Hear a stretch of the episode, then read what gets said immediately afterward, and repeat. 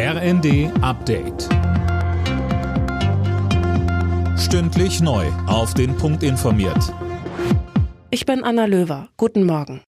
Wer steckt hinter dem Anschlag auf die Nord Stream Pipelines letzten Herbst? Darüber wird im Zuge der Ermittlungen gerade spekuliert. Tom Husse, mittlerweile hat die Bundesanwaltschaft bestätigt, dass sie bereits im Januar ein verdächtiges Schiff durchsucht hat. Und das soll eine Rolle beim Transport der Sprengsätze gespielt haben, die an den Pipelines explodiert waren. Zu den Tätern ist derzeit noch nichts bekannt. Die Ukraine jedenfalls sagt, dass sie nichts mit der Sabotage zu tun hat. Zuvor hatten Medienberichte für Wirbel gesorgt.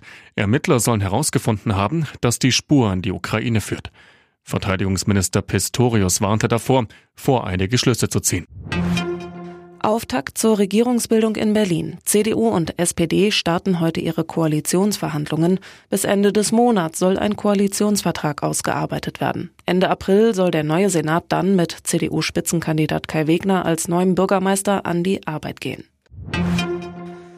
Schweden und Finnland wollen in die NATO und versuchen heute weiter auch die Türkei davon zu überzeugen. In Brüssel kommen die Länder wieder zu Gesprächen zusammen. Fabian Hoffmann berichtet. Damit dem Verteidigungsbündnis neue Länder beitreten können, müssen alle anderen Ja sagen. Und das hat neben Ungarn nur die Türkei bislang nicht getan. Vor allem Schweden ist der türkischen Seite ein Dorn im Auge. Ankara wirft Stockholm vor, nicht konsequent gegen kurdische Aktivisten vorzugehen, die in der Türkei als Terroristen gelten. Mit einem neuen Antiterrorgesetz will Schweden die Türkei nun offenbar überzeugen.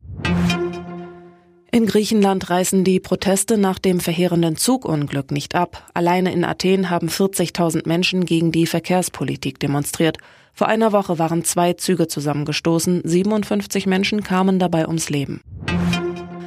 Bayern München steht im Viertelfinale der Fußball Champions League. Die Bayern schlugen Paris Saint-Germain mit 2 zu 0. Außerdem ist der AC Mailand weiter. Dazu reichte ein 0 zu 0 gegen Tottenham Hotspur. Alle Nachrichten auf rnd.de